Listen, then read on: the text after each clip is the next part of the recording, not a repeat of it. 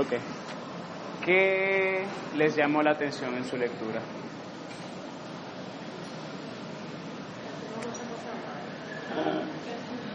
Esto me dolió, o sea, de verdad, y cuando tú vas, o sea, sabes que lo haces continuamente, es como que, y cuando tú sabes que los sacerdotes lo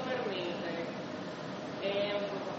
Cuando, cuando el sacerdote dice hagamos, ahí es difícil. Sí, hay muchas cosas. A mí me dieron, casi se me aguan los ojos leyendo algunas cosas también. ¿Qué más? ¿Qué les llamó la atención en su lectura?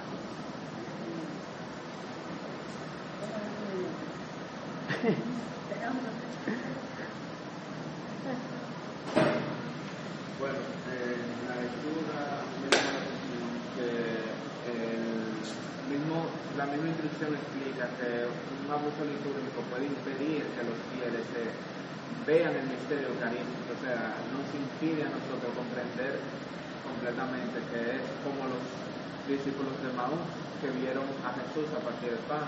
Los litúrgicos impiden que nosotros veamos a Jesús como ellos lo vieron. Muy importante. ¿Qué más? Ya, ya, vamos a empezar. Eh, entonces, si notaron, el documento. No es una encíclica ni nada por el estilo, es un documento disciplinario, Redemptionis Sacramentum, que el Papa Juan Pablo II le pidió a la Congregación para la Doctrina, no, es a la Congregación para el Culto Divino y los Sacramentos, junto con la Congregación para la Doctrina de la Fe, que prepararan a partir de la carta, que me parece que sí es una encíclica, Iglesia de Eucaristía. ¿Quién la, quién la ha leído esa? Hermosa también. Ojalá tenga la, la oportunidad de leerla, pero lo que dice es que la Iglesia vive de la Eucaristía y que lo que se dice de la Eucaristía se dice de la Iglesia y lo que se dice de la Iglesia se dice de la Eucaristía. Entonces el Papa dijo, eso es tan importante que tenemos que estar claros de cómo se celebra la Eucaristía. Prepárense el documento, por favor. Bueno, y sal- salió este documento. No es el único docu- documento disciplinar que tiene la Iglesia al respecto, sino que este recoge muchas de las disciplinas que están en otros documentos. Vamos a decir que este es el- el más actual. Entonces, para introducir el documento nos dice que eh, la reforma litúrgica del concilio ha tenido grandes ventajas para una participación más consciente, activa y fructuosa de los fieles en el sacrificio del altar. No obstante, sin embargo, no faltan sombras. No se puede, dice el documento, no se puede callar ante los abusos, incluso gravísimos, contra la naturaleza de la liturgia y de los sacramentos, también contra la tradición y la autoridad de la Iglesia, que en nuestros tiempos no raramente dañan las celebraciones litúrgicas en diversos ámbitos eclesiales. En algunos lugares los abusos litúrgicos se han convertido en una costumbre, lo cual no se debe admitir y debe terminarse.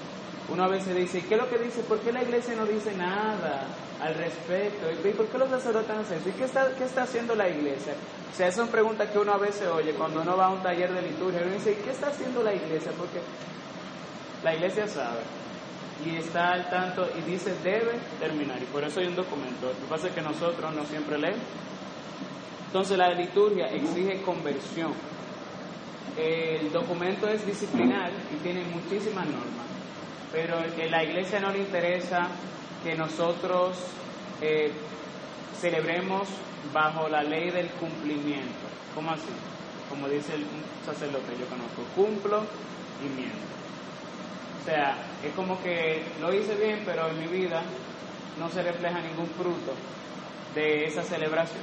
Entonces, ¿qué es lo que dice la iglesia? Dice, la observancia, de las normas que han sido promulgadas por la autoridad de la iglesia exigen que, que concuerden la mente y la voz, las acciones externas y la intención del corazón. La mera observancia externa de las normas de las normas, como resulta evidente, es contraria a la esencia de la sagrada liturgia con la que Cristo quiere congregar a su iglesia y con ella formar un solo cuerpo y un solo espíritu. O sea que cumplir y punto. Si Cristo lo que quiere es, invitar a la iglesia, eh, convocarla, un encuentro con Él, salvar a la iglesia, Y eso requiere la participación de toda la persona, no solamente de que la persona se mueva, se pare, diga algo, sino que participe con el corazón, porque es una celebración de fe, no es una celebración estética. O sea, en una graduación es importante que la gente se vea ordenada, bonita. En la misa, además, es importante que la gente crea el misterio que está celebrando y lo celebre con fe y con devoción, no solamente con cumplimiento.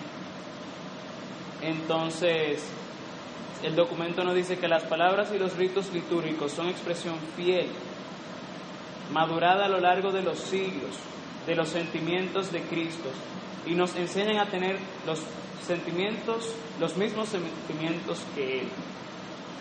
En la misa, nosotros no podemos pretender que la misa se convierta a nosotros, que es lo que muchas veces pasa, que nosotros por el porque yo soy así, porque eso se hace así en este país, porque la cultura, hacemos que la liturgia se convierta a nosotros y nunca nos convertimos nosotros a la liturgia, o, ¿verdad? Hablo nunca por generalizar, pero la liturgia exige que nosotros seamos los que cambiemos, que nosotros, nuestros gestos, nuestra manera de comportarnos, nuestra manera de sentarnos, que seamos nosotros los que cambiemos, porque la palabra Dios es Dios, nosotros somos sencillamente nosotros. Por lo que quiero decir es que la, Dios no debe convertirse al ser humano. Incluso cuando se hizo semejante a nosotros, fue para que nosotros nos hiciéramos semejantes a Él.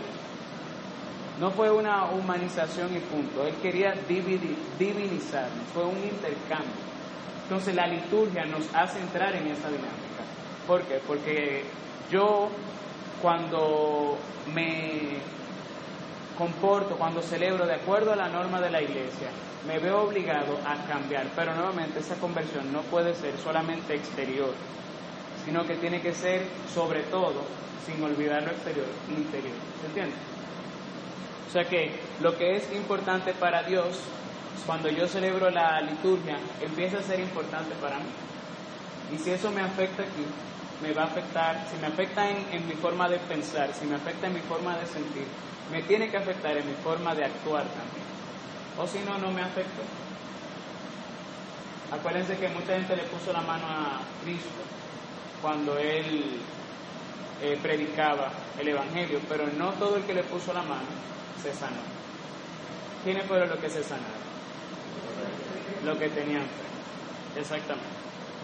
Eh, ¿Qué más nos dice? Dice, los abusos litúrgicos que ya ustedes vieron que no son raros y que ustedes tienen experiencia seguramente, contribuyen a oscurecer la recta fe y la doctrina católica sobre este admirable sacramento. O sea, uno a veces por tal de pastoral, que, que la gente entienda, por tal de pedagógico, termina dañando la liturgia y uno queriendo enseñarle la fe ¿Qué, ¿Qué a costa de qué? O sea, yo voy a dañar la fe para que tú aprendas la fe, como que no tiene sentido. Acuérdense que este es el sacramento de nuestra fe. O sea, lo que dice San Ireneo, nuestra manera de pensar armoniza con la Eucaristía. En la misa se resume todo lo que nosotros creemos, porque en ella nosotros celebramos y se realiza la obra de nuestra salvación. Entonces, si yo quiero transmitir Miren lo que hace la iglesia. La iglesia no solamente habla sobre la salvación, la iglesia tiene un poder dado por el Espíritu Santo para realizar la salvación. Entonces, si yo quiero que tú entiendas esa salvación que eh, por el poder de Dios se está celebrando, esa salvación que Cristo mismo está realizando en la misa, yo no puedo dañar la obra de salvación. Mejor yo te daño a ti. O sea, yo te, mejor te enseño, te educo, te doy la catequesis para que tú entiendas el gesto. Eh, los fieles, o sea, también cuando se daña la, cuando se, cuando ocurren los abusos litúrgicos, ocurre que esa experiencia que nosotros estamos supuestos a sacar de la Eucaristía, que es encontrarnos con Cristo, dice que ellos tuvieron el camino entero con Él, en el camino, en el camino hacia Maús, y no lo reconocieron, sino hasta que Él partió el pan. Esa experiencia que debe ser nuestra experiencia en cada misa, se ve manchada también por los abusos litúrgicos. A veces nos encontramos con todo el mundo, con los hermanos, porque nos encontramos con el sacerdote, con un momento de silencio para los difuntos, con todo el mundo nos encontramos y sin embargo no nos encontramos con Dios, porque hacemos la cosa a nuestro antojo. Y la misa tiene una parte que es un banquete fraterno, pero no es solamente y no es principalmente un, banquete fraterno. Lo principal es la misa, es el carácter de sacrificio. ¿Qué ocurre muchas veces? Que por ver solamente la parte del banquete fraterno, se cuelan algunas mentalidades. Queremos que todo el mundo haga algo. Por ejemplo, participación activa es que todo el mundo haga algo. Y no necesariamente. Si la misa es sobre todo un sacrificio, mi participación más activa es la ofrenda de mí mismo. Si yo recogí la coleta, leí, eh, recibí a la gente, eh, vigilé que nadie se robara la comunión, lo hice todo, pero no ofrecí mi propia vida, ¿qué hice? Hice todo lo accesorio, pero lo principal lo dejé de lado. Entonces el Señor corrige a los fariseos muchas veces de eso, de enfocarse en lo accesorio y dejar de lado lo principal. Alguna gente que cree que cuidar estas cosas es el fariseísmo. Fariseísmo es dejar lo principal por lo accesorio. Y lo principal para nosotros es Cristo en la Eucaristía. Lo demás es accesorio. Entonces lo demás descuidémoslo, en el sentido de que el, si tenemos que elegir entre, entre abusar de la liturgia o el bien, entre comillas, del pueblo, elijamos siempre la liturgia, pero nunca abusando de ella. ¿Se entiende lo que quiero decir? Eh, eh, eh. ¿De dónde viene que uno, que hayan personas que abusen de la liturgia? De un falso concepto de libertad. Que algunos lo interpretan de quizá de su propio sí, ¿verdad? El Espíritu me inspiró, lo que sea, la razón que sea. Otros pudieran agarrarse de no, que el Concilio Vaticano II cambió eso. Sabrá Dios cuántas veces habrán leído el concilio. Ahorita el concilio ni habla de eso. Pero tú sabes que el concilio, es la excusa perfecta. Tú quieres hacer algo en la misa y que nadie te diga nada. Acuérdate del concilio Vaticano II que cambió todo eso. Entonces tú, leíste, tú te fuiste a tu casa, leíste el concilio entero y cuando volviste, pero no estaba ahí, ya lo hiciste. Y siempre se ha hecho así en esta parroquia. Ah, esa es otra cosa. Esa es la más difícil. Siempre se ha hecho así en esta parroquia. Como dice el documento, los abusos se vuelven costumbre. Y señores, yo no sé si es su experiencia, pero es muy difícil que uno pelee, o sea, que uno esté defendiendo la fe fuera de la iglesia y dentro de la iglesia también. Como que uno quisiera que la iglesia fuera un recinto de comunión, una misma fe, un mismo espíritu, un solo bautismo, un solo Señor, como la Biblia, algo así. Pero entonces uno llega a la iglesia a defender la fe, sale de la iglesia a defender la fe. Milicia de la vida del hombre, dice el libro de Job. Gracias. Oye, pero. Eh, Vamos a ver qué dice la iglesia sobre todos estos abusos, cómo debemos celebrar correctamente. Ah, por último, exige conversión, ¿verdad? Pero exige también tener misericordia. Esa es la primera conversión que tiene que ocurrir en mi corazón. Oigan, lo que, oigan cómo trata el documento a los que abusan de la liturgia. Finalmente, los abusos se fundamentan con frecuencia en la ignorancia, ya que casi siempre se rechaza aquello de lo que no se comprende su, su sentido más profundo y su antigüedad. La gente no quiere acabar con la iglesia.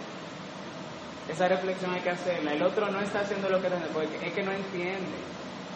Entonces, al ignorante, el ignorante no necesita espada, necesita instrucción. Sí, ahora si tú lo corriges la primera y no te hizo caso, fuiste con un hermano de la comunidad, no le hizo caso a ninguno de los dos, la comunidad entera y no le hizo caso, considéralo un pagano. Eso ya es otra cosa. O sea, si la persona persiste en su error, será juzgada por su persistencia. Su perseverancia lo condenará, pero su perseverancia en el error. Eh, las, por eso, con su raíz en la misma Sagrada Escritura, las preces, oraciones e himnos litúrgicos están penetrados de su espíritu y de ellas reciben su significado las acciones y los signos. Por lo que se refiere a los signos visibles que usa la Sagrada Liturgia, ha sido escogidos por Cristo o por la Iglesia para significar las realidades divinas invisibles. Ya hemos visto eso mucho alrededor del curso, a través del curso. Eh, justamente la estructura y la forma de las celebraciones sagradas, según cada uno de los ritos, sea de la tradición de Oriente, sea de la tradición de Occidente, concuerdan con la Iglesia Universal y con las costumbres universalmente aceptadas por la constante tradición apostólica, que la Iglesia entrega con solicitud y fidelidad a las generaciones futuras. Todo esto es sabiamente protegido, custodiado y protegido por las normas litúrgicas. Otra cosa las normas son importantes, ¿por qué? Porque yo no estuve cuando se hizo el primer misal, yo no estuve cuando Jesucristo celebró la última cena. Lo que nosotros hemos recibido, como dice San Pablo, nosotros transmitimos lo que a su vez nosotros mismos recibimos. Que el Señor Jesús, la noche que iba a ser entregado, etc. Eso está en Primera de Corintios. La Sagrada Eucaristía es una tradición que está antes que nosotros. O sea que antes de nosotros pensar en cambiar algo que no nos pase por la cabeza, Dios nos libre, detengámonos a pensar que yo no sé por qué eso está ahí. Y si lo sé, no tengo razón para cambiarlo. O sea, si no lo sé, tengo que averiguarlo. Es un deber que tengo para pagar la tentación. Eh, ¿Qué más? A mí me gusta mucho, me gustó mucho esta, yo no sé cómo decirlo. Dice, el misterio de la Eucaristía es demasiado grande para que alguien pueda permitirse tratarlo a su arbitrio personal, lo que no respetaría ni su carácter sagrado ni su dimensión universal. Quien actúa contra esto, cediendo a sus propias inspiraciones, aunque sea sacerdote, atenta contra la unidad substancial del rito romano que se debe cuidar con decisión y realiza acciones que de ningún modo corresponden con el hambre y la sed del Dios vivo que el pueblo de nuestros tiempos experimenta. Oigan eso, uno dice que sí, que el pueblo tiene sed de Dios, esta liturgia está como apagada, vamos a darle a Dios. Esa es, el documento nos dice que si es eso lo que estamos haciendo, al cambiar la liturgia, aunque sea sacerdote, lo que estamos es atentando contra ese mismo deseo de Dios que tiene la gente. ¿Por qué? Porque lo que ocurre muchas veces es que se seculariza la liturgia. Entonces la gente tiene el mundo fuera de la iglesia y tiene el mundo dentro de la iglesia. ¿Y Dios? ¿Dónde está Dios? Entonces sigue diciendo el documento. Eh, ni tampoco responde a un auténtico celo pastoral, ni sirve la adecuada renovación litúrgica, sino que más bien defrauda el patrimonio y la herencia de los fieles los actos arbitrarios no benefician la verdadera renovación, sino que lesionan el verdadero derecho de los fieles a la acción litúrgica, que es expresión de la vida de la Iglesia, según su tradición y disciplina. Ustedes, nosotros, tenemos derecho a que la misa se celebre bien, a que toda la liturgia se celebre. Eso es un derecho de nosotros por ser bautizados. Oigan eso. Además, introducen en la celebración de la Eucaristía elementos de discordia y la deforman, cuando ella tiende por su propia naturaleza y de forma eminente a significar y realizar admirablemente la comunión con la vida divina y la unidad del pueblo de Dios.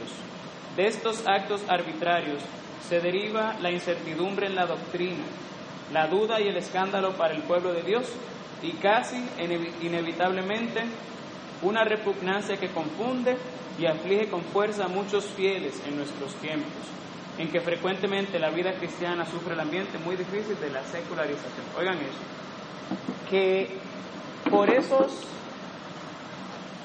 abusos surgen entre nosotros dudas sobre la doctrina. Es un abuso litúrgico, pero lo que te pregunta la gente de tu comunidad, eh, el padre lo dice, el padre lo hace, porque el sacerdote abusa, por, por ejemplo. O sea, si la liturgia, que es lo más importante, que tú me lo estás enseñando, en tu comunidad realmente no tiene ningún peso porque cualquiera hace con ella lo que le dé la gana. ¿Qué es importante? O sea que estos abusos tienen incluso una repercusión en, nuestra, en nuestro trabajo pastoral. Lo que pertenece a comunidades que guían personas que están entrando en la fe. Ojalá la experiencia no fuera que ustedes le dicen cosas muy bonitas en su grupo y luego en la misa o en la liturgia ven otras cosas, pero a veces mi experiencia mía es que la gente va a pelear conmigo porque uno le enseña cosas y después le dicen, pero el padre me dijo que eso no era así. Cuando yo me confesé con él de lo que tú me dijiste. ¿Y qué hago yo? Yo le digo, el padre está equivocado porque no puedo, no puedo desmentir mi palabra. O sea, no puedo desmentir la enseñanza de la iglesia. No puedo darla a torcer por el respeto humano. Claro, yo he aprendido una frase que realmente es cierta y este documento me lo confirma. El Padre no lo sabe. El Padre ignora muchas cosas. Omar siempre dice que así como uno se quema en una materia en la universidad, los sacerdotes no están, no es, no es un monasterio y ellos están recibiendo revelación directa del cielo. no, es una materia y cogiendo exámenes con profesores que a veces no saben exponer, con mucho libro en una materia y mucho libro en otra, sin tiempo para leerlo todo, por ejemplo. O sea, piensen en que el proceso de formación es un proceso también humano y que algo se puede escapar. Lo que pasa es que aquí en República Dominicana yo percibo, puedo estar equivocado, los sociólogos podrán tener alguna opinión más certera, pero percibo que hay un tema de autoridad que dificulta que corregir un sacerdote, por ejemplo. Es, es difícil, en mi experiencia, es difícil. Y es una frescura hasta cierto punto. Y no hay forma. Bueno, en mi experiencia no hay forma. Tú haces y tú dices lo que tú quieras. Tú dices, padre, eso es como imagínese que usted en medio de la misa y todo el ejemplo, no, nada. No, mijo, pero tú no puedes ser así. No hay forma. En mi experiencia, ¿verdad? Orar. Orar. Orar es lo que hay. No dejen de tratar siempre que sea su, su, siempre que tenga la oportunidad, pero orar es lo que hay hasta ahora.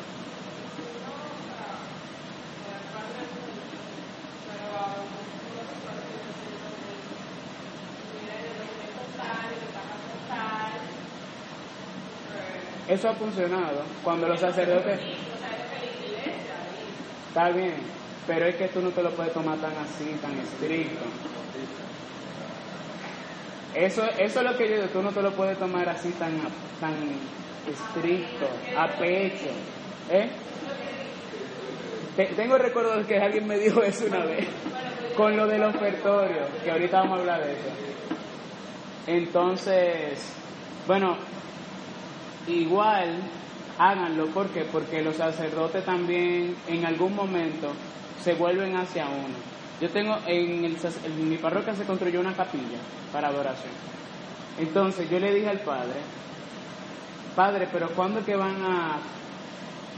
El Santísimo, no recuerdo qué era que pasaba, pero como que no estaba en ningún lugar. Ah, no había capilla, había una capilla de Baratano para hacer esa, obviamente.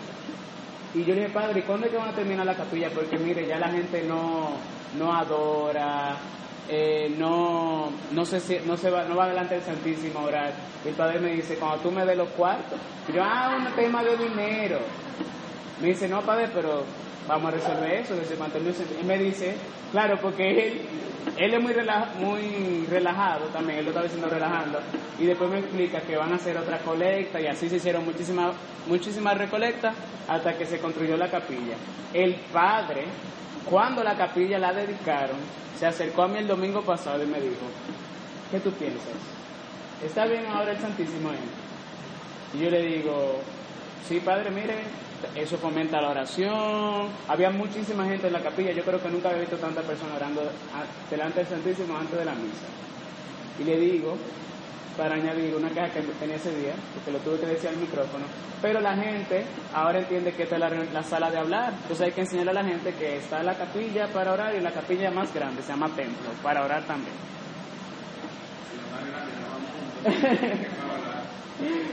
y entonces para orar también, pero a mí me sorprendió que el sacerdote se me acercara a mí a preguntarme si ahora estaba bien la capilla yo.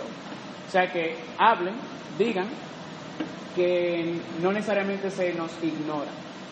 Sí. Eh,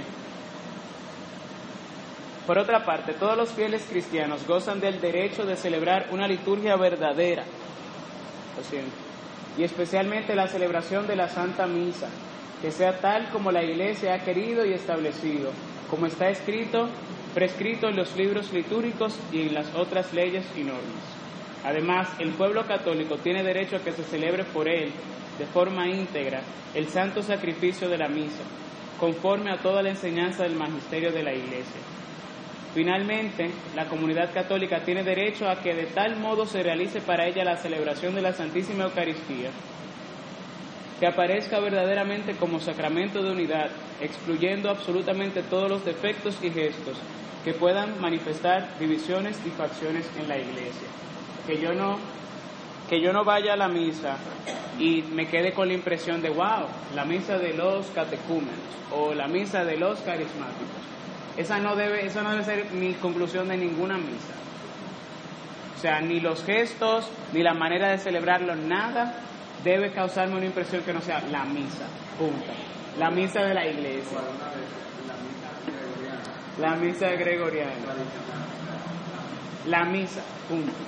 Eh, y en ese mismo sentido, mantenernos con estas normas, estas este aprendizaje sobre lo que la iglesia nos dice, al menos a mí, al principio lo que yo andaba era, ustedes saben que uno se arma de espada y uno se pone como, se hace muchos enemigos.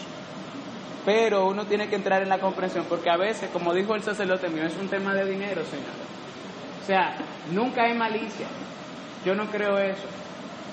Es ignorancia. El sacerdote realmente no tiene dinero. La, la hermana realmente no sabe.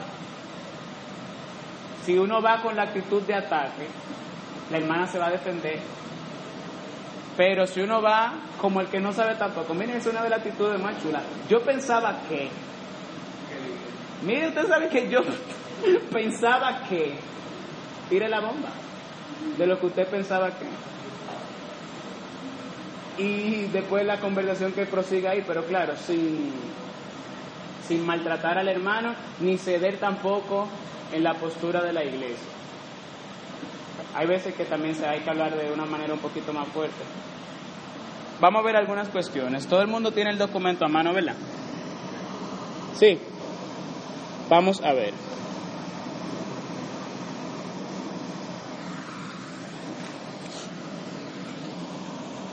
¿Quién puede modificar la liturgia de la Santa Misa? Vamos al número 14.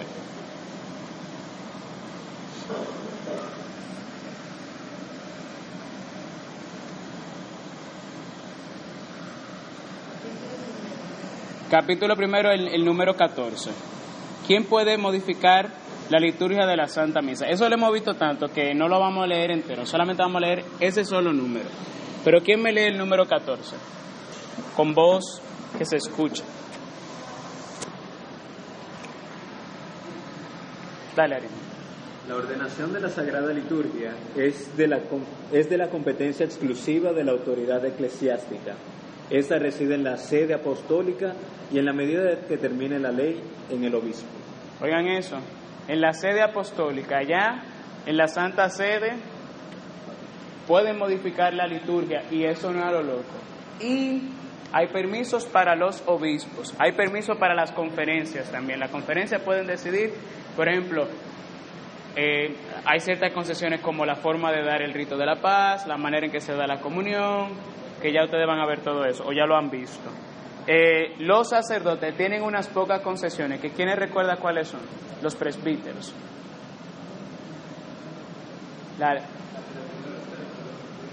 la selección de los textos, hay cuatro plegarias eucarísticas, hay misas por distintas intenciones, hay formas de las lecturas más breves, hay oraciones que no es, obligatorio hacerlas, así, pero ya. Eh, por ejemplo, si la plegaria 1 o la plegaria 2, o sea, hay cuando hay opciones. No, según la, según la norma litúrgica, o sea, según la norma litúrgica. Las normas litúrgicas lo admiten. Exacto. Digo según la norma litúrgica porque son muchas normas litúrgicas, empezando por las normas de la celebración que se va a hacer ese día, que puede ser el día de San Andrés mañana, o bueno, San Andrés no, porque un apóstol normalmente lo que, están, lo que son de la Biblia tiene lectura de la Biblia, pero puede ser, por ejemplo, el día de Santa Cecilia mañana, y en tu parroquia, donde es solamente una memoria, se va a leer la lectura de ese día, pero en mi parroquia, donde es una solemnidad, puede haber lectura propia de Santa Cecilia. O sea que según las normas litúrgicas. Eh, ¿Cómo participan los fieles en la misa? ¿Quién me lee el número 37?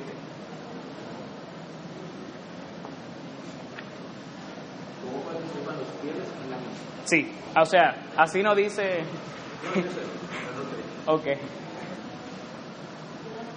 Allá.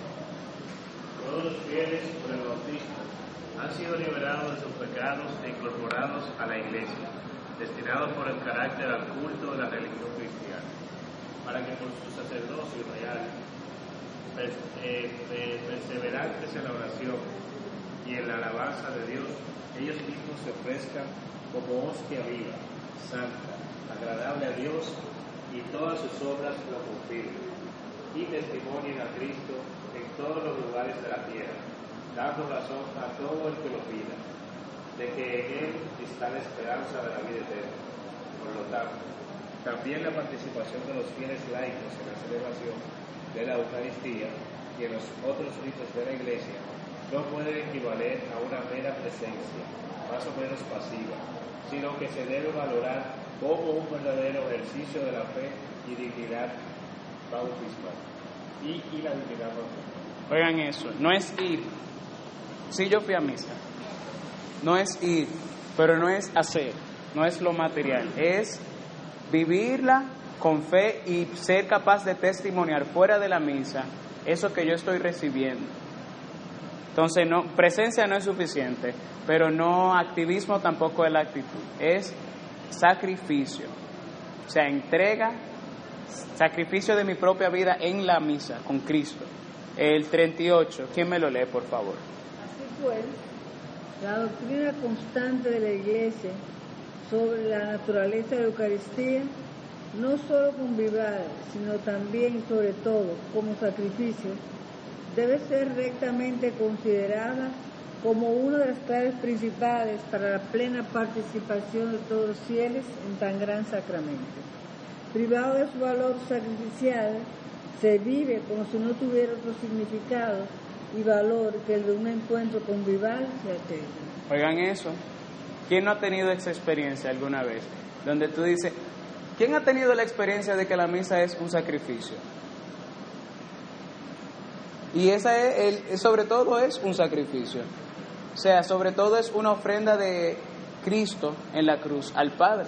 Sin embargo, quizás nuestra experiencia más frecuente es que es una reunión fraterna, por cómo está dispuesto el templo, por cómo se celebra. Hay una, y es una reunión fraterna, pero no es sobre todo una reunión fraterna, ¿se entiende? Es sobre todo un sacrificio. Cuando uno lee, por ejemplo, eh, hay santos, desearía acordarme algún nombre ahora mismo, pero no, no me acuerdo que escribían textos antes sobre cómo vivir la misa adecuadamente. San Alfonso María Ligorio, San Francisco de Sales y muchísimo, muchísimo. Y las comparaciones eran, eran con respecto al sacrificio de la cruz. Como los fieles no tenían postura, no tenían gestos en la misa tridentina, el, los santos decían, por ejemplo, mira, cuando tú veas al sacerdote entrar con la cruz procesional, imagínate que es Cristo que va al- a la cruz, con el, eh, al Calvario con la cruz. Cuando tú veas que él parte el, el- la hostia consagrada, piensa en que es su cuerpo que está siendo atravesado, etcétera. O sea, y te mantenía en la misa completa viendo el sacrificio de la cruz en la celebración de la misa. ¿Mm? San Alfonso María Ligorio, Ese, eh, Don Bosco Bosco. Bosco, San Francisco de Sales, Introducción a la vida de Rosa también. Hay, hay mucho, busquen, busquen en internet, pongan eso solamente, cómo vivir la misa adecuadamente según Zampa y Google le completa el nombre. No, de verdad, Google le va a completar el nombre. Y hay muchos textos y las comparaciones, por ejemplo, el que yo, el, uno de los que yo leí era sobre, era el sacrificio visto a través de la misa completa. Claro, porque los fieles no entendían mucho de qué es lo que estaba pasando, pero ahora que entendemos, no siempre entendemos lo más importante. Qué desgracia. ¿Qué es el problema entonces? Bueno, vamos a leer el número 39. ¿Quién lo tiene? Manténganse con el texto ahí porque vamos a durar el resto de la clase leyendo los números. Dale, Ariel. Para promover y manifestar una participación activa, la reciente renovación de los libros litúrgicos, según el espíritu del concilio, ha favorecido las aclamaciones del pueblo, las, respuestas, salmos, antífonas, cánticos, así como acciones, gestos y posturas corporales, y el sagrado silencio que cuidadosamente se debe observar en algunos momentos, como, como prevén las rúbricas también de parte de los fieles. Además, se ha dado un amplio espacio a una adecuada libertad de adaptación, fundamentada sobre el principio de que toda celebración responda a la necesidad, a la capacidad, a la mentalidad y a la índole de los participantes, conforme a las facultades establecidas en las normas litúrgicas. En la elección de los cantos, melodías, Dale. oración, Dale, dale. Ah, oraciones y lecturas bíblicas, en la realización de la homilía, en la preparación de la oración de los fieles, en las municiones que a veces se pronuncian y en adornar la iglesia en los diversos tiempos, existe una amplia posibilidad de que en toda celebración se pueda introducir cómodamente una cierta variedad para que parezca, aparezca con mayor claridad la riqueza de la tradición litúrgica y atendiendo a las necesidades pastorales, se comunique diligentemente el sentido peculiar de la celebración, de modo que se favorezca la participación interior. Entonces, oigan lo que dice ahí. ¿Tú quieres que, que la misa no sea lo mismo? Mira, te puedes redactar la oración de los fieles, puedes escoger una u otra oración. O sea, hay mil maneras de introducir cierta variedad en toda la misa. No obstante, oigan lo que dice aquí, se debe recordar que la fuerza de la acción litúrgica no está en el cambio frecuente de los ritos. ¿Por qué? Porque la novedad es un efecto psicológico pasajero. Tú mantienes mi atención con lo nuevo mientras lo nuevo sea nuevo. Cuando lo nuevo no es nuevo, me perdiste. ¿Ya? Entonces, tres misas, cuatro misas, tú me vas a tener así. ¡Wow! A la cuarta, ay, pero ya esto es lo mismo otra vez. O sea que esa no es la fuerza del, del rito.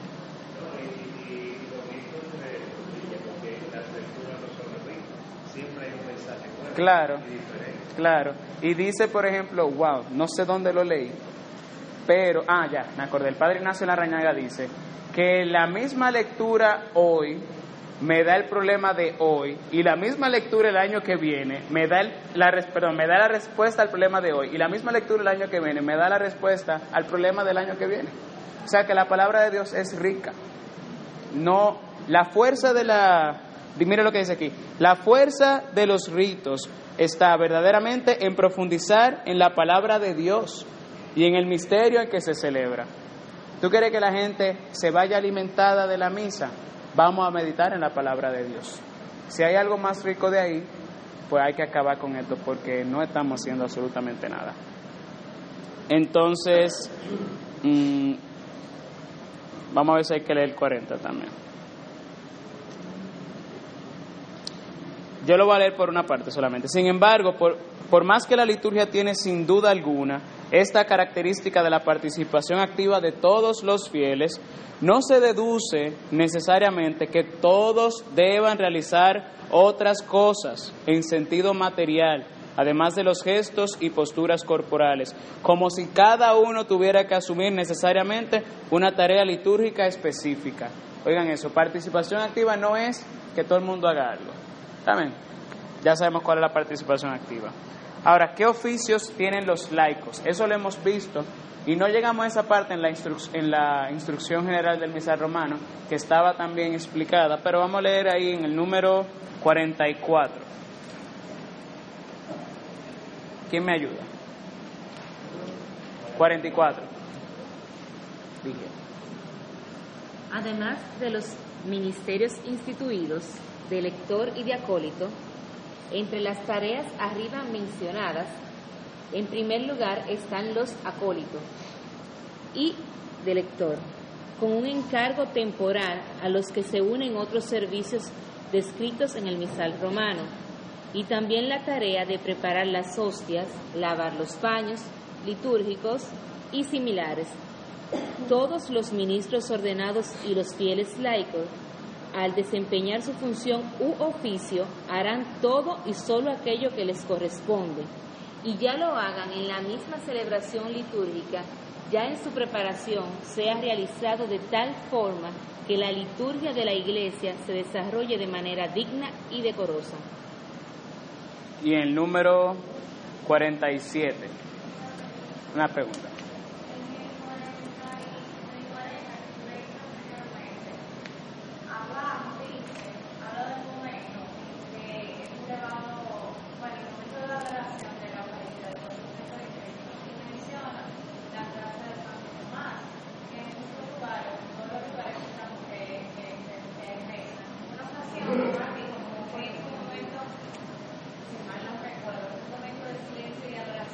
Lo es.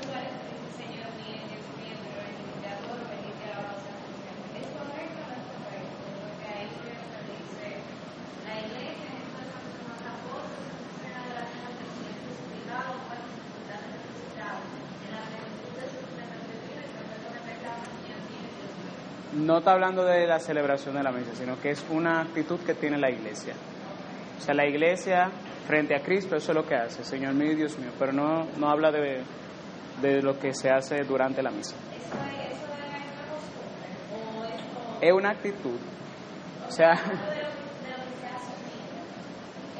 ah, un abuso que se ha vuelto costumbre. No se debe hacer eso.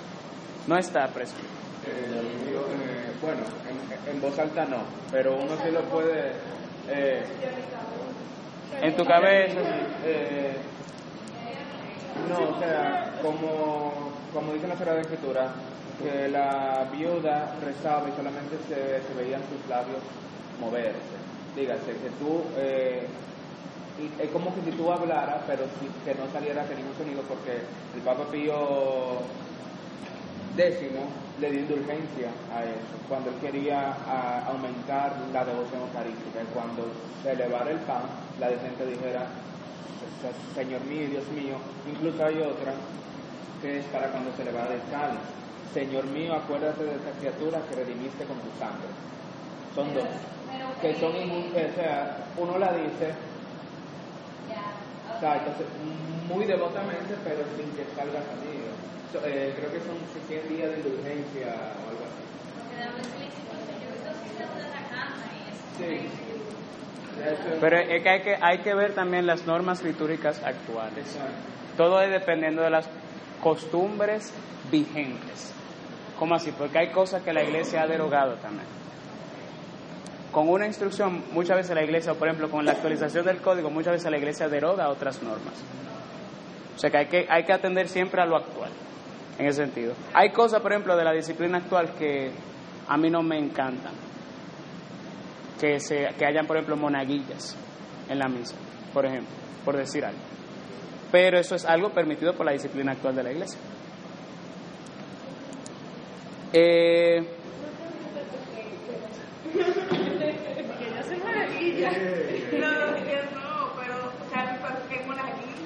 pues es permitido por la liturgia. Vamos, a avanzar que vamos a leer eso también. Eh, la materia usada para el sacrificio de la misa. ¿Qué me lee el número 48? Y 8. De lo que no han leído, por favor, Gerald, gracias. El pan que se emplea en el santo sacrificio de la Eucaristía debe ser ácido, de solo trigo y hecho recientemente, para que no haya ningún peligro que corrompa. Por consiguiente, no puede constituir la materia válida para la realización del sacrificio y del sacramento eucarístico. El pan elaborado con otras sustancias, aunque sean cereales, ni aquel que lleva mezcla de una sustancia diversa del trigo en tal cantidad que, según la valoración común, no se pueda llamar pan de trigo. Es un abuso grave introducir en la fabricación del pan para la Eucaristía otras sustancias como frutas, azúcar o miel. Es claro que las hostias deben ser preparadas por personas que no solo se distingan por su honestidad, sino que además sean expertas en la elaboración y dispongan de los instrumentos adecuados. ¿Se entiende eso? No es pan con trigo.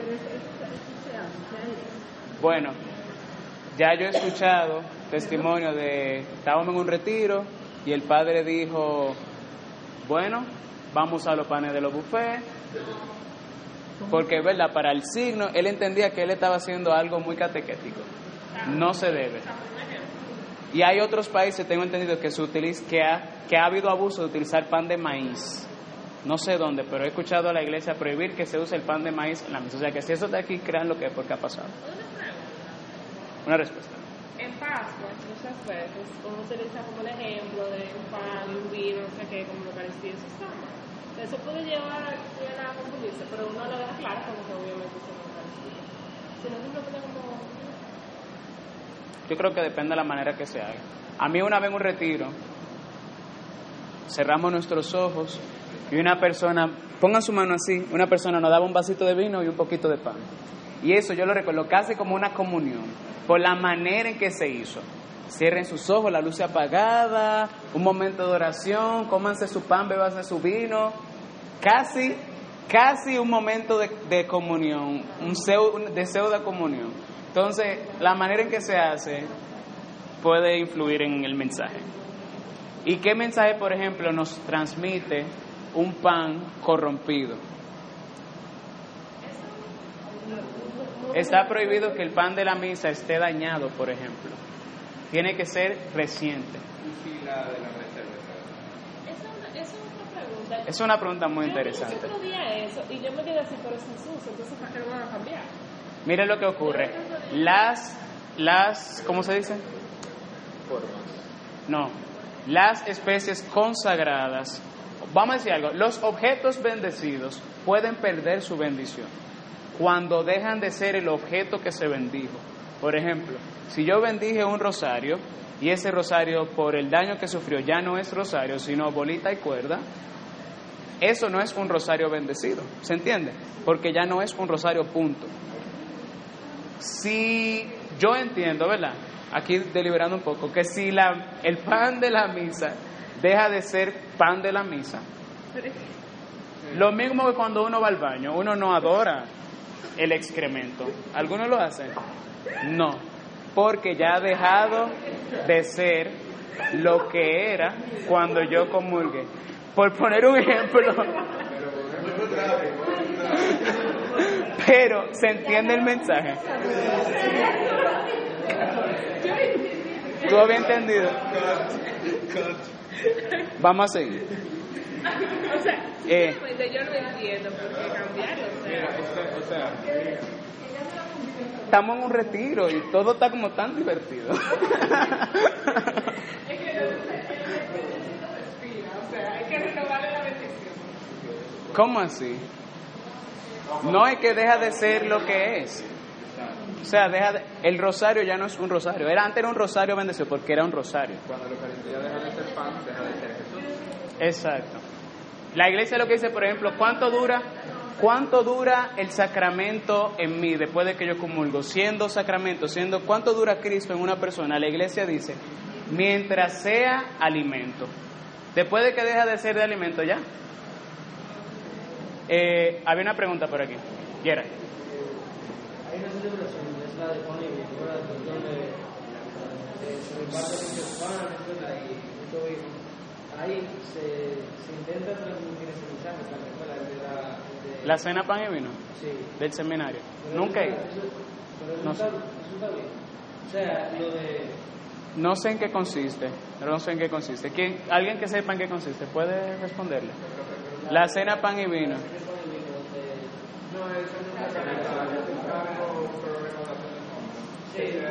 Es una comedera. Según yo he entendido, se bebe demasiado vino. Según me han dicho que hay.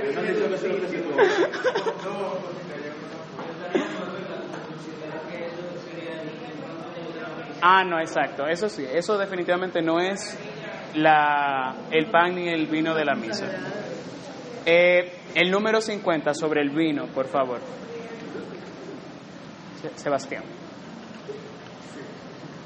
Me asusté por un momento. El vino que se utiliza en la celebración del santo sacrificio eucarístico debe ser natural, del fruto de la vid, puro y sin corromper, sin mezcla de sustancias extrañas. En la misa, en la misma celebración de la misa se le debe mezclar un poco de agua.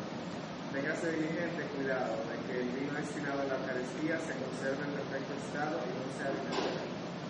Está totalmente prohibido utilizar un vino del que se tiene duda en cuanto a su carácter genuino o a su procedencia, pues la Iglesia exige certeza sobre las condiciones necesarias para la, la validez de los sacramentos. No se debe admitir bajo ningún pretexto o confianza cualquier que no constituye una materia prima. Oigan eso, qué interesante.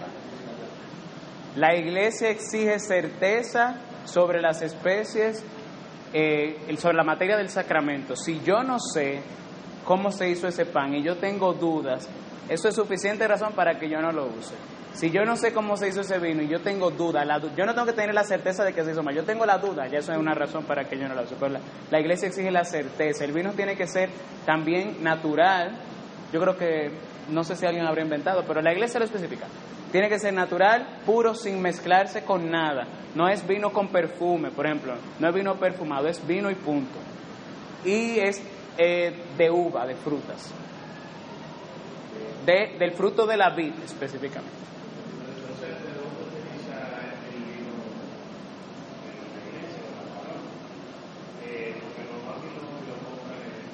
No, el vino, las, el pan y el vino de la misa, o sea, se compra para la misa. No es cualquier vino que el sacerdote encuentra por ahí. ¿Eh? En el arzobispado venden aquí, ¿verdad? Yo creo que hay unas monjas que venden también. Y en las librerías católicas me parece que venden también el vino de la misa. No, no es concha de toro, qué sé yo. La fuerza, nada de eso. Dice el 49, conviene en razón del signo que algunas partes del pan eucarístico que resultan de la fracción del pan se distribuyan al menos a algunos fieles en la comunión. No obstante, de ningún modo se excluyen las cosas pequeñas cuando lo requiere el número de los que vamos a estoy confundida. Eso es lo que ocurre normalmente. El sacerdote tiene una forma más grande. Yo me volé lo más normal, ¿verdad? Pero el sacerdote tiene una forma más grande que él parte en el momento del cordero, o bueno, mientras se canta el cordero, y algunas de esas partes él no las comulga, sino que él las distribuye a algunos fieles. Pero hay otras hostias más pequeñas que no, no tienen necesidad de partirse, que se reparten. Y eso está bien. Eh, miércoles. Vamos a seguir con la próxima pregunta. Se nos está acabando el tiempo. La plegaria eucarística. ¿Quién me lee el número 51? Alguien que no haya leído. ¿Tú no has leído, Patricia? Ay, lo siento. Solo se pueden utilizar las plegarias eucarísticas que se encuentran en el misal romano o aquellas que han sido legítimamente aprobadas por la sede apostólica, en la forma y manera que se determina en la misma aprobación. No se puede tolerar que algunos sacerdotes se arroguen el derecho de componer plegarias eucarísticas, ni cambiar el texto aprobado por la Iglesia y utilizar otros compuestos por personas privadas. Ok. No, no la voy a responder. Pero muy grande que ya yo ¿Y este documento no te da la respuesta? No creo que yo la tenga. Ahí dice que no se puede tolerar que algunos sacerdotes se arroguen el derecho a componer plegarias eucarísticas, ni cambiar el texto aprobado por la iglesia, ni utilizar otros compuestos por personas privadas. Lo que se da usualmente en nuestra querida patria es que eh, siempre hay intenciones para los difuntos y siempre se utiliza en la semana la plegaria eucarística número 2 que no te permite mencionar directamente a los difuntos, al menos que sea una misa para un difunto ok. un difunto. Por lo tanto, siempre se le agrega a por los difuntos tal y tal cosa, tal y tal fin. Y en acción de gracias por el de sí, fulano. pero dentro de, dentro de la prueba eucarística siempre se menciona a, a los fieles cuando no lo permite.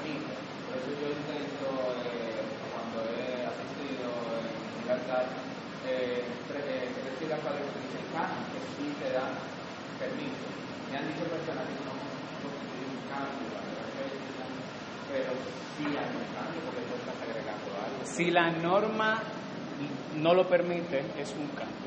O sea, un cambio puede ser dos palabras.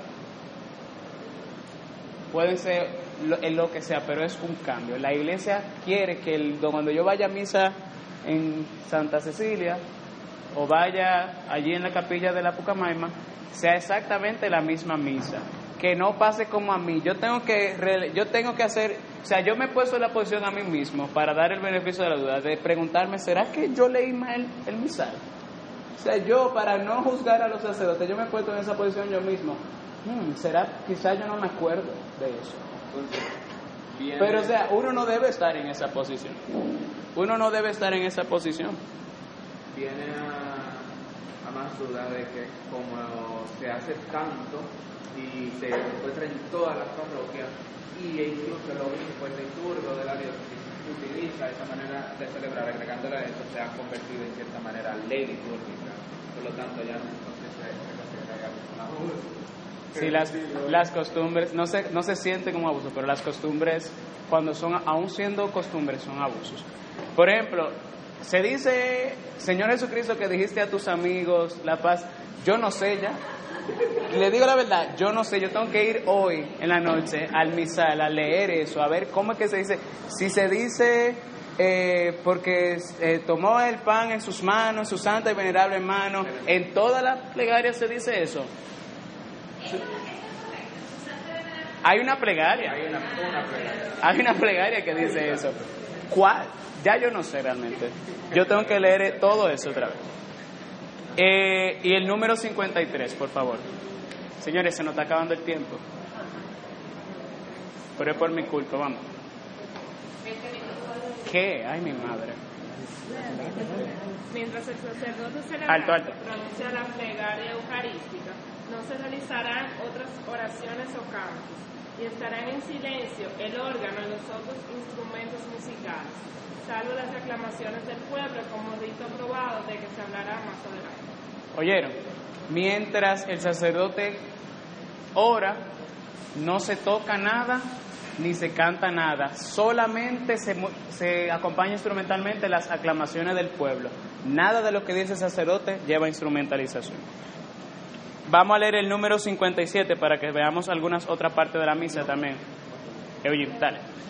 Es un derecho de la comunidad de fieles que, sobre todo en la celebración dominical, haya una música sacra adecuada e idónea, según costumbre, y siempre el altar, los parámetros y paramentos y los paños sagrados, según las normas, re- resplandezcan por su dignidad, nobleza y limpieza. ¿Se entiende ahí, verdad? Ya hemos hablado mucho de eso. ¿Qué es lo que es paramento? Paramentos, vamos a decir, las normas, indicaciones. El altar no tiene que estar decorado, pero sí puede decorarse para que resplandezca la dignidad de la celebración. Ahora, según las normas, ustedes van al misal y dice cómo se decora el altar en, la, en Adviento, cómo se decora en Cuaresma. No se, hay momentos en que no se ponen flores. Nada nunca se pone sobre la mesa de la Eucaristía, nada. Ni flores, ni absolutamente nada. Entonces, que sea bonito, pero según las normas. ¿Qué decir el número 64? ¿Quién lo lee? Dale, Ariane. Nadie mate. Ah, dale, no te. La humildad, que se hace en el curso de la celebración de la Santa Misa y es parte de la misma liturgia, la hará normalmente el mismo sacerdote celebrante o él se la encomendará a un sacerdote con celebrante o a veces, según las circunstancias, también el diácono, pero nunca a un laico. En casos particulares, y por justa causa, también puede hacer la homilía un obispo o un pre- presbiterio. Presbítero. Eso mismo, que está presente en la celebración, aun- aunque sin poder celebrar. ¿Se entiende, verdad? ¿Quién puede hacer la homilía? Eh, Vamos, ¿quién no puede hacer la homilía? Aunque sea religioso. Los seminaristas formándose para la para son laicos. Ah, ok, estamos claros ahí. Número 67. Yo tenía, Me yo parece que sí. Muchas de estas cosas están en otro yo tenía documento. entendido que solamente el celebrante No. era que daba la homilía. O el celebrante, o un concelebrante, o hasta un diácono, porque el diácono tiene un oficio de celebrar la palabra. ¿Cuándo? Hasta alguno que no esté Hasta uno que no esté concelebrando. Mientras no sea laico, estamos bien. Exacto. Porque acuérdense que la, la, litu- la milía no es un género como el discurso, no es un género como la catequesis, no es un género como la predicación. La homilía es un género en sí misma y se llama así, homilía. ¿Y cuál es la función de la homilía? Explicar misterios celebrados. O sea que el misterio que se celebra en la... Bueno, vamos a leer el próximo, el número... ¿Cuál leímos ahora? Vamos al 67. Ahí lo explica. Sobre todo, se debe cuidar que la homilía se fundamente estrictamente en los misterios de la salvación, exponiendo a lo largo del año, exponiéndolo, exponiendo a lo largo del año litúrgico, desde los textos de las lecturas bíblicas y los textos litúrgicos, los misterios de la fe y las normas de la vida cristiana, y ofreciendo un comentario de los textos del ordinario y del propio de la misa, o de otros ritos de la iglesia. Es claro que todas las interpretaciones de la Sagrada Escritura deben conducir a Cristo como eje central de la economía de la salvación, pero esto se debe realizar examinándola desde el contexto preciso de la celebración litúrgica. Al hacer la homilía, procúrese iluminar desde Cristo los acontecimientos de la vida. Hágase esto, sin embargo, de tal modo que no se vacíe el sentido auténtico y genuino de la palabra de Dios. Por ejemplo, tratando solo de política o de temas profanos o tomando como fuente ideas que provienen de movimientos pseudo-religiosos de nuestra época. No hay que explicar eso, ¿verdad? Todo el mundo claro con eso. La homilía trata de misterios de la salvación, del texto de la Biblia. Y cuando vamos a utilizar el texto para que eso pase de la liturgia a la vida, es sin que pierda el texto su significado. Porque yo no sé si a ustedes les pasa que hay unas interpretaciones tan libres que tú coges una palabra del texto y te olvidas del resto y esa palabra es un mensaje en sí misma. Pero a veces, quién sabe, o sea, podemos estar utilizando el texto de la Biblia para que diga lo que nosotros queremos que diga y no para que diga lo que dice en realidad. Sí, Las siete palabras. son políticas. Ay, yo nunca he ido a eso, no me digas. 70. ¿Quién me lee el número 70? Es algo como como las vestiduras litúrgicas que se celebran son los paramentos. ¿El qué? Los paramentos, las ¿Son? litúrgicas Ah. Las, el número 70, ¿no? ¿Alguien que no haya leído? Dale, Nicole. Las ofrendas que suelen presentar los fieles en la Santa Misa para la liturgia eucarística no se reducen necesariamente al pan y al vino para celebrar la Eucaristía, sino que también pueden comprender otros dones que son ofrecidos por los fieles en forma de dinero o bien de otra manera útil para la caridad hacia los pobres. Sin embargo, los dones exteriores deben ser siempre expresión visible del verdadero don que el Señor espera de nosotros, un corazón contrito, y el amor de Dios y al prójimo, por el cual nos configuramos con el sacrificio de Cristo, que se entregó a sí mismo por nosotros, pues en la Eucaristía resplandece sobre todo el misterio de la caridad que Jesucristo reveló en la última cena, lavando los pies de los discípulos. Con todo, para proteger la dignidad de la Sagrada Liturgia, conviene que las ofrendas exteriores eh, sean presentadas de forma apta.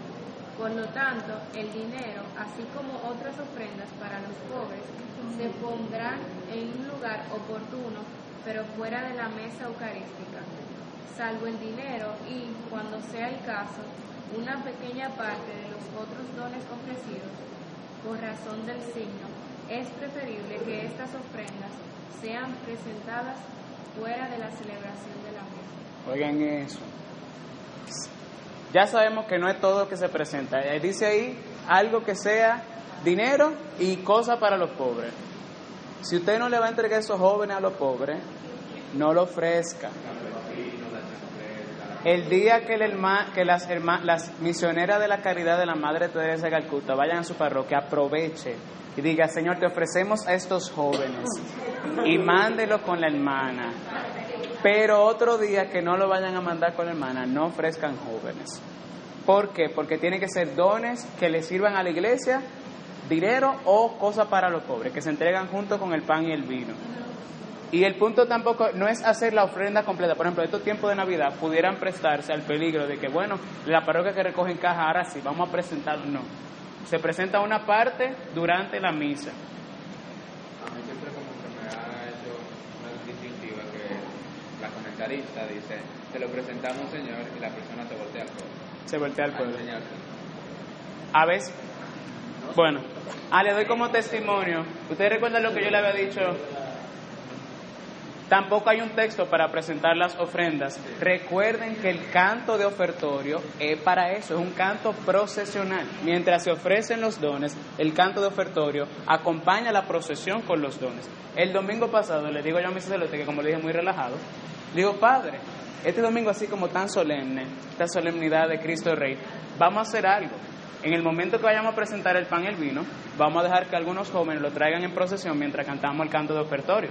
Y el padre me dice, ¿y dónde tuviste eso? Porque yo no he visto, yo nunca he visto eso. Y yo le digo, padre, yo tampoco lo he visto, pero lo he leído en los libros. Ah, el que mientras se presentan los dones, no se lee nada, sino que la procesión se acompaña con el canto de ofertorio. Ah, solamente el pan el vino. No. En procesión, por ejemplo, desde atrás.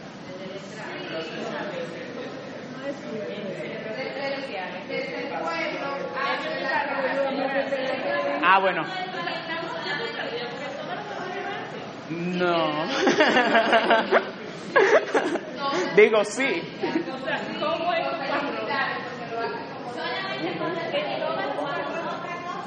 Ah, no. Esa no es mi experiencia habitual.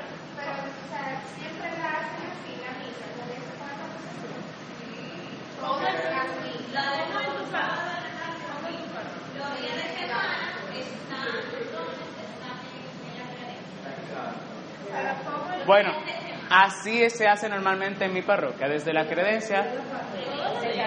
Bueno, el punto es que el padre me dice, eh, ¿dónde tuviste eso? Y digo, bueno, padre, yo lo vi en los libros. Me dice, ¿y tú lo oraste eso? Y yo, vamos a orarlo ahora, no sé. me dice, yo lo voy a hacer si eso viene de Dios. Y yo, ok, ¿qué tú dices? Me dice, yo le digo, y me dice a mí, ¿qué tú dices? Y yo, vamos a hacerlo. Me dice, ok, vamos a hacerlo. Al final lo hicimos y fue muy bonito. ¿Por qué? montamos un canto de ofertorio muy solemne que era perfecto para hacer eso. O sea, para procesionar con el pan y el vino. Y el padre además esperó y us- usó incienso, la celebración completa, usó la aspersión del agua, o sea, él como que se activó. yo, no sé si eso lo hizo en la mañana, si lo tenía planeado, pero fue una celebración muy solemne. Sí, es dominicano. Es militar también. Eh, ¿Leímos cuál fue ahora? 70. Vamos a leer el 72. Conviene que cada uno dé la paz sobriamente, solo a los más cercanos a él. Iban a empezar. Continúe. No, no es eso, no es eso, no es eso. Continúe. No, usted mismo. Conviene que cada uno dé la paz sobriamente, solo a los más cercanos a él. El sacerdote puede dar la paz a los ministros, permaneciendo siempre dentro del presbiterio, para no alterar la celebración. Hágase lo mismo, hágase del mismo modo si, por una causa razonable, desea dar la paz a otros fieles. En cuanto al signo para dar la paz, establezca el modo la conferencia de obispos, con el reconocimiento de la sede apostólica, según la idiosincrasia y las costumbres de los pueblos. Ya.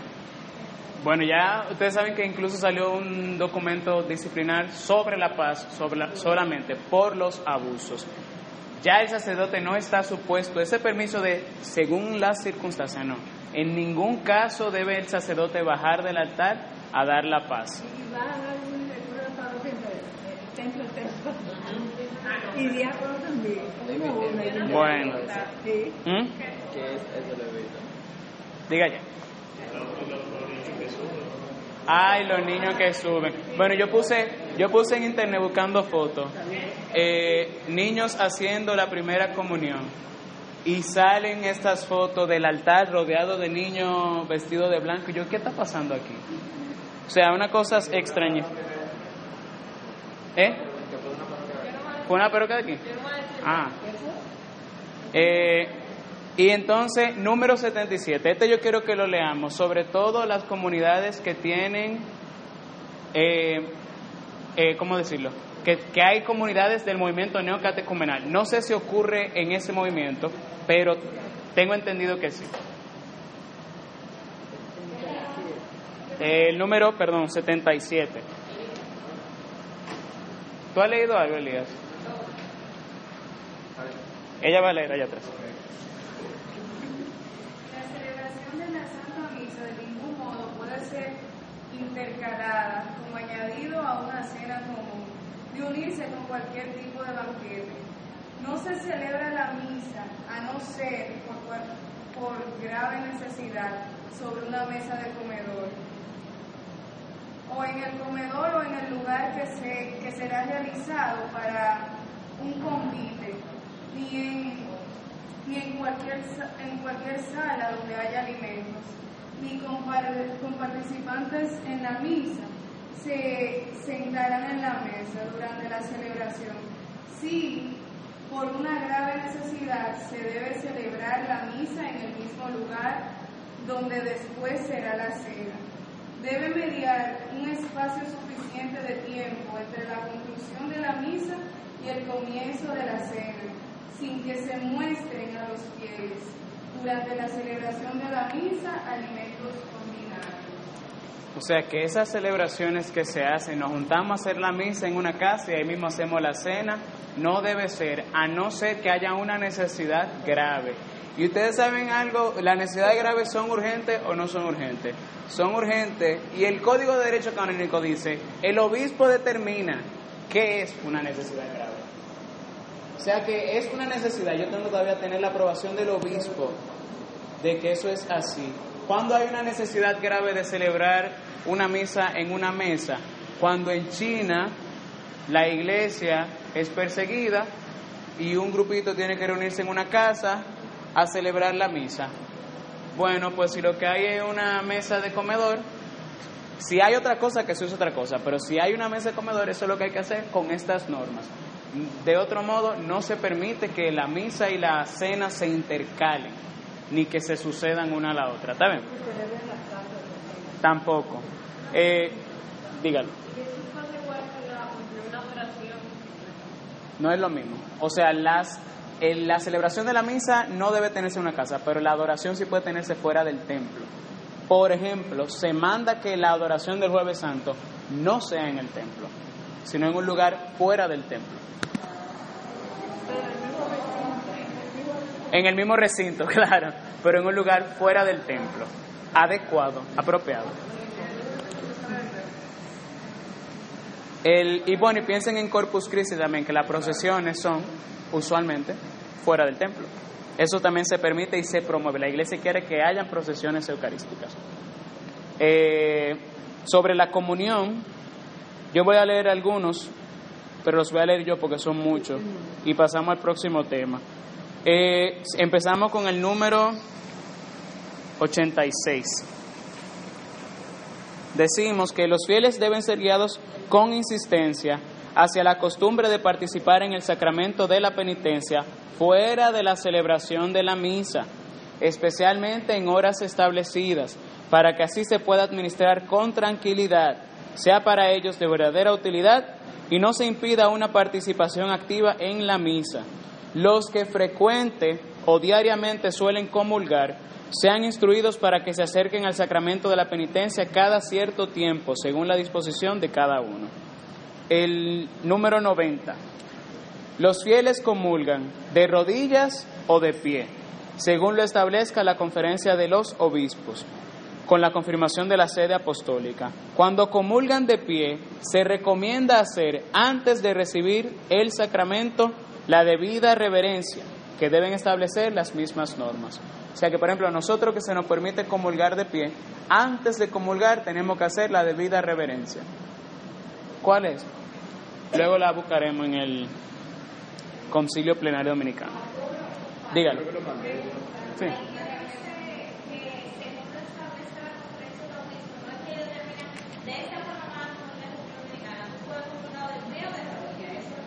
Según lo establezca las, la conferencia de los obispos. Por ejemplo, que hay conferencias donde los obispos no, van a permi- no permiten que se comulgue de pie, por ejemplo, sino solo de rodillas.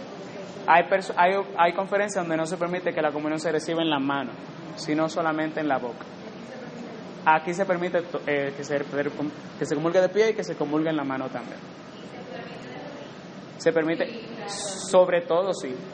Bueno, el número siguiente dice, en el número 91 al final dice, así pues, no es lícito negar la Sagrada Comunión a un fiel, por ejemplo, solo por el hecho de querer, la- eh, querer recibir la Eucaristía de pie o arrodillado. Eh, mm, mm, mm. El número 92 dice, aunque todo fiel tiene siempre derecho a elegir si desea recibir la, comunión en la boca, si el que va a comulgar quiere recibir en la mano el sacramento, en los lugares donde la conferencia de obispos lo haya permitido, con la confirmación de la sede apostólica, se le debe administrar la hostia. Sin embargo, póngase especial cuidado en que el comulgante consuma inmediatamente la hostia delante del ministro y ninguno se aleje teniendo en la mano las especies eucarísticas. Si existe peligro de, pro- de profanación, no se distribuye a los fieles la comunión en la mano. A lo que yo he visto en alguna parroquia es que hay sacerdotes que, o en parroquia, por ejemplo, hay unos monaguillos que están junto al Padre eh, mientras el Padre da la comunión. En la Inmaculada Concepción hay los jóvenes del grupo de oración de jóvenes de la parroquia, tienen ese encargo específicamente. Ustedes van a vigilar que nadie se lleve la comunión, porque han habido casos que hay señoras que van y la meten en su cartera. ¿Para qué? No sé. No sé si vamos a darle el beneficio de la duda que está mal como quiera, para adorarlo en su casa.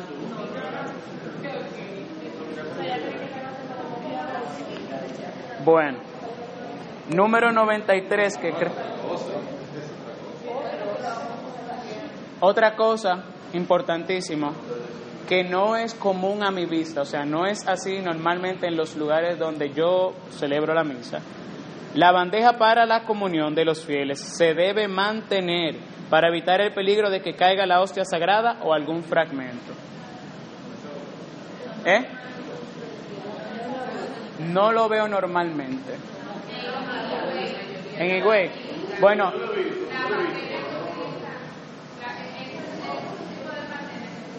sí, que es una bandeja.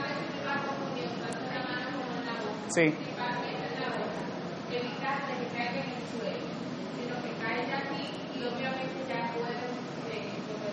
Y bueno, y si quieren un ejemplo cercano, en el asilo de ancianos del 12, las monjitas, para darle la comunión a los ancianos y también para darle la comunión a todos los fieles que participan de la misa, utilizan la bandeja también. Eh, el número 93, wow, yo... Vamos a ver. 94. No está permitido que los fieles... ¿Ya yo leí el 93? Sí. no está permitido que los fieles tomen la hostia consagrada ni el cáliz por sí mismos. Ese momento cuando la misa se llena de espiritualidad, de un espíritu que no viene de Dios.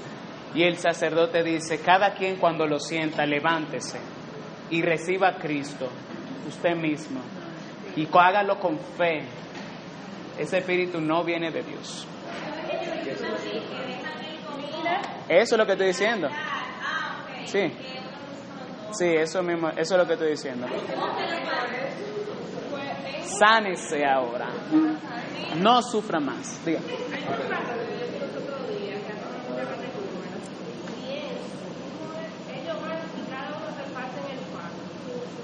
Ya, ya. Déjalo ahí.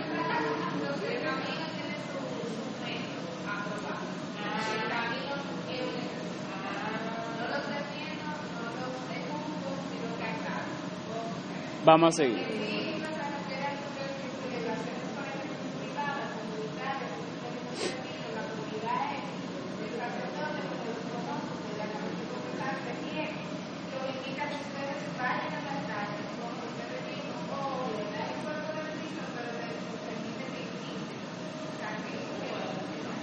No se puede, no se puede.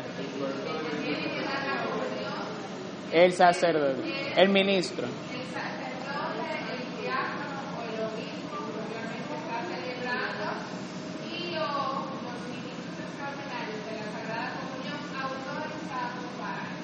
Patricia.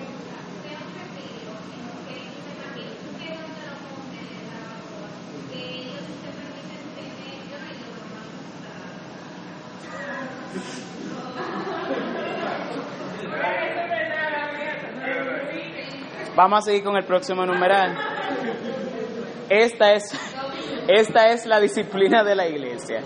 Que la comunión la reciban de mano del ministro. Y oigan, y le añaden ese mismo número 94. En esta materia, además, debe suprimirse el abuso de que los esposos en la misa nupcial se administren en modo, de modo recíproco la Sagrada Comunión. Y ahora que ustedes son esposos, usted esposo, dele la comunión. No, suprimido. No, padre. Yo me casé por la iglesia para eso. para que usted me la dé. ¿Eh? Número 94. Número 95. Ustedes saben eso ya, pero se puede recibir la, la, Eucaristía dos veces en un día solamente. La segunda vez tiene que ser en la misa que se participa, ya. ¿Y cuándo más se puede recibir la, la hostia fuera de la misa? O si tu mamá está enferma y le llevan la comunión, le dan la comunión a todo el que está ahí. Entonces, si usted ya recibió la Eucaristía en otro momento de la celebración, no tiene que comulgar en ese momento. 95.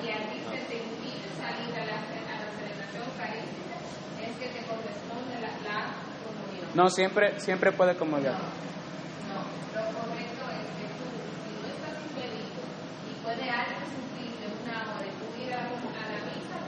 No, claro, eso no.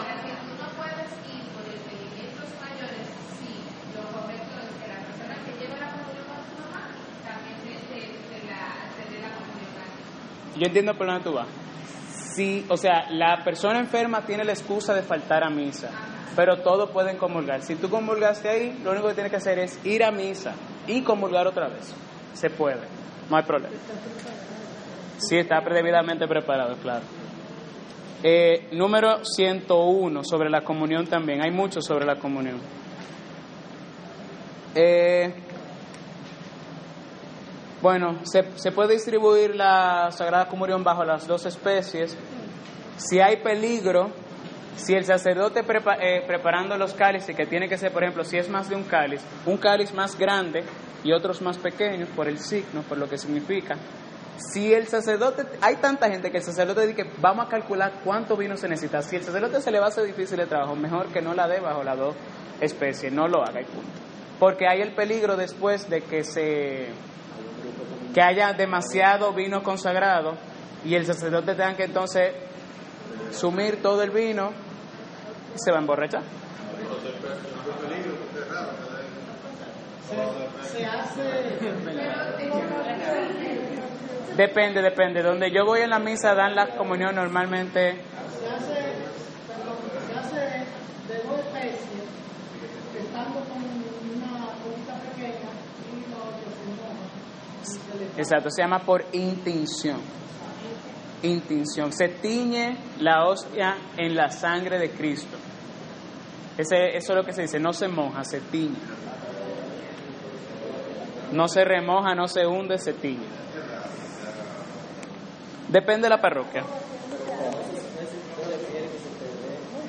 El, el pan y el vino. Puede darse el cáliz, que es la forma, vamos a decir, lo, lo que manda el signo, o puede darse con una cucharita, donde hay lugares donde hay costumbre, puede remojarse la lengua con otro. Hay, hay costumbre litúrgica, pero donde no hay costumbre de cucharita ni de otra costumbre, lo que se hace es la intinción. Sí, sí. Siempre y cuando te lo ven, o sea, el- la sangre de Cristo. ¿Qué más? El 103, dígalo.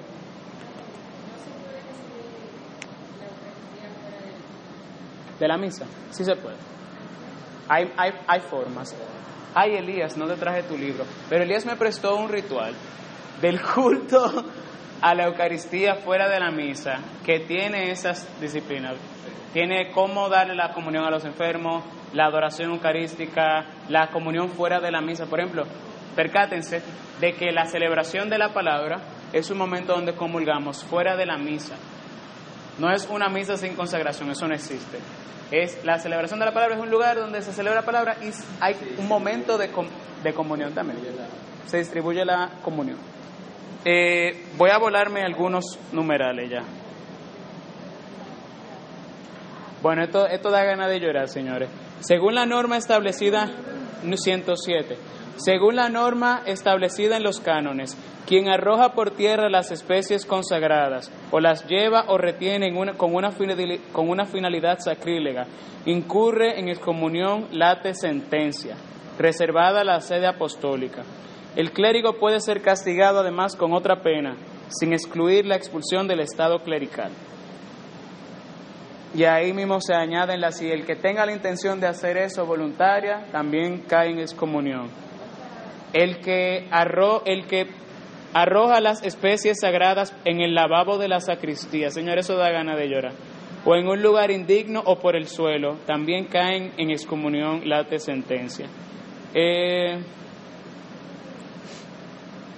cuando se, en la misma misa el cáliz, el vino que queda debe ser sumido, no se deja para después y mm, mm, mm, mm, o las hostias que quedan las consume o el sacerdote o las lleva a la reserva.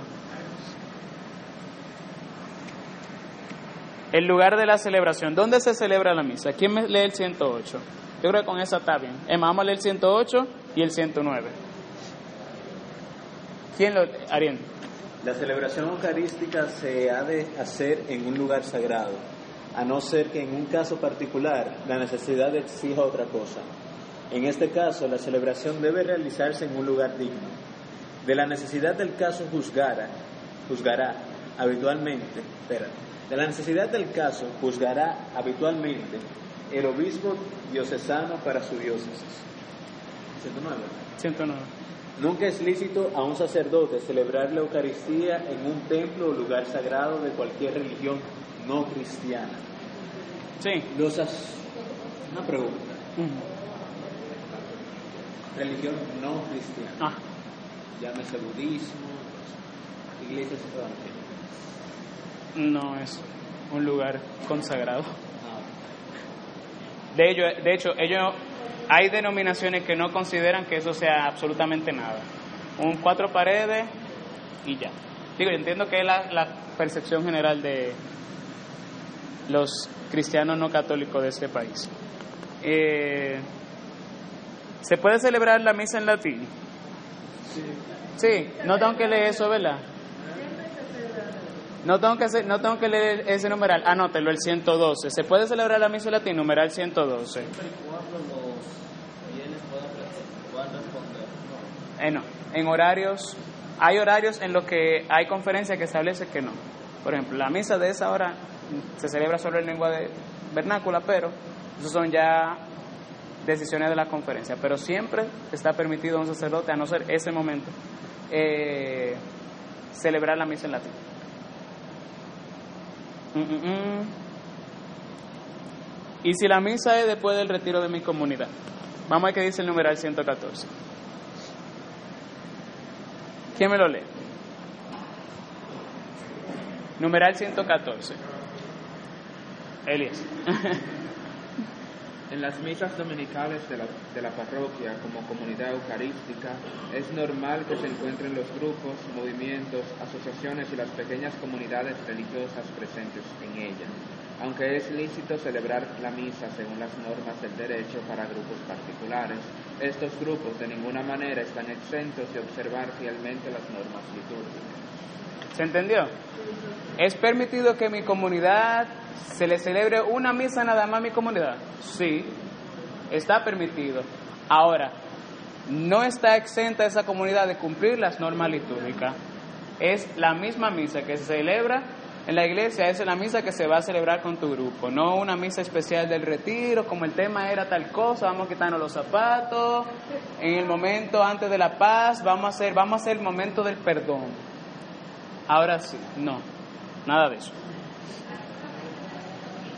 ¿Eh? 115. ¿Tienes preguntas? Lo que prohíbe es que el sacerdote diga, señores, vamos a un ayuno de misa hoy. Como eso es, ¿quién le gusta la misa? A mí, si es un sacrificio verdadero que duele de corazón, hoy no vamos a dar misa. No se permite. No tiene ningún sentido. no tiene ningún sentido. Ben- Benedicto XVI habla de ayuno eucarístico en el sentido de que no comulgue todos los días porque se va a hacer rutina, sino si va a comulgar a lo común sentido. Benedicto XVI. No, él habla, mira, cuidado con eso.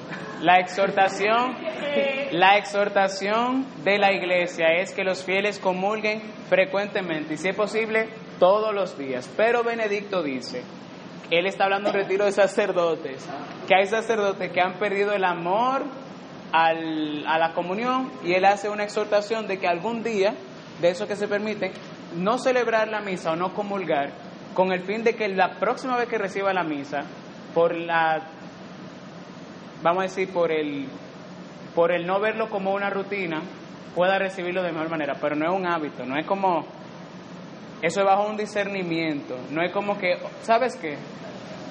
Como que ya me harté de la misa. Y no la voy a celebrar hoy. Yo creo que ya terminamos. ¿Qué?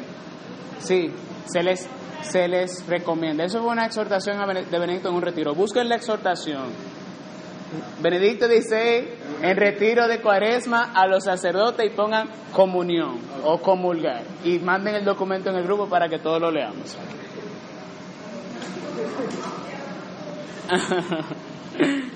Eh, una pregunta. Cristo no era humilde, pobre. ¿Qué es lo que tanto oro, tanto asunto? Dice el numeral 117. Los vasos sagrados que están destinados a recibir el cuerpo y la sangre del Señor se deben, fabricar estrictamente conformes a las, conforme a las normas de la tradición y de los libros litúrgicos.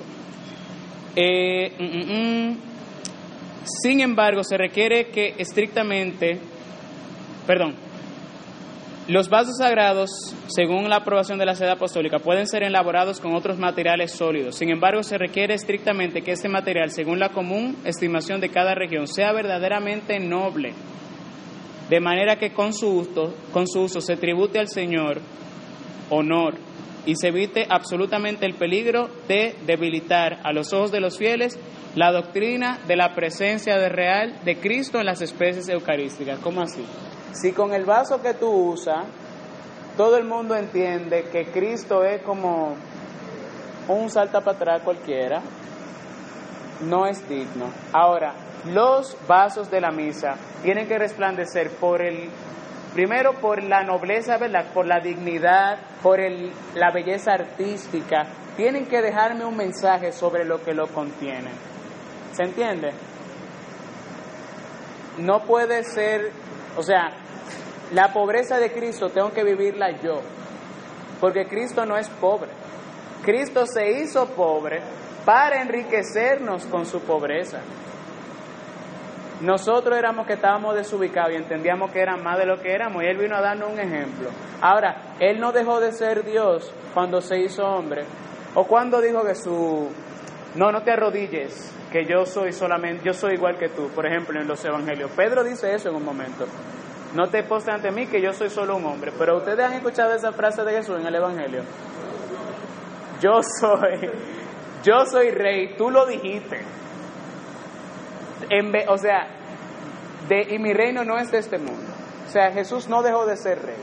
Y él merece el mismo honor y la misma alabanza por ser Dios, por ser rey. Ya voy a terminar con este numeral porque ya acabamos. Pero ¿Qué hacemos entonces? Diría el último, la conclusión del documento. Ah, ah, ah.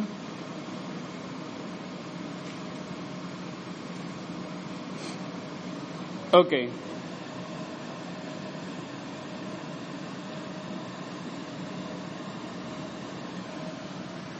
Dice, este es el apartado sobre las quejas por abusos en materia litúrgica. Numeral 183 y 184. De forma muy especial, todos procuren, según sus medios, que el Santísimo Sacramento de la Eucaristía sea defendido de toda irreverencia y deformación, y todos los abusos sean completamente corregidos esto, por lo tanto, es una tarea gravísima para todos y cada uno, y excluida toda acepción de personas. Todos están obligados a cumplir esta labor.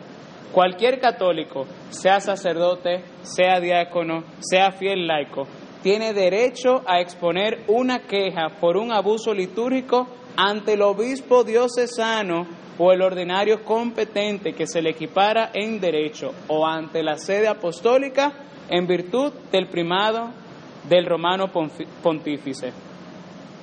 Conviene, sin embargo, que en cuanto sea posible, la reclamación o queja sea expuesta primero al obispo diocesano, pero esto se haga siempre con veracidad y caridad.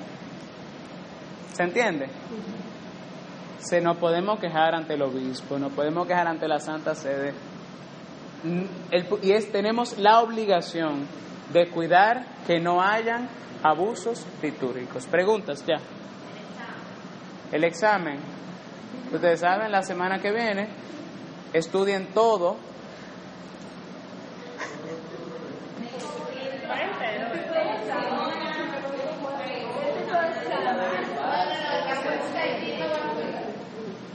¿El qué? Soy yo siempre.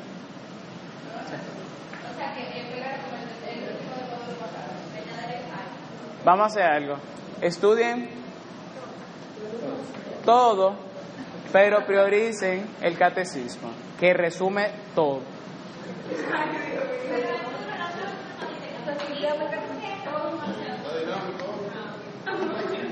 Ah, perdón, yo estoy pensando en la Eucaristía nada más. Son los tres sacramentos que vamos a dar. Estudien el catecismo solamente. Solamente. Solamente. Pero para su vida, relean estos documentos, preparen prédicas, formaciones, grábense en Instagram haciendo un live, súbanse en Facebook predicando. Utilicen estos documentos, denle promoción y siempre son de BOF, son fáciles.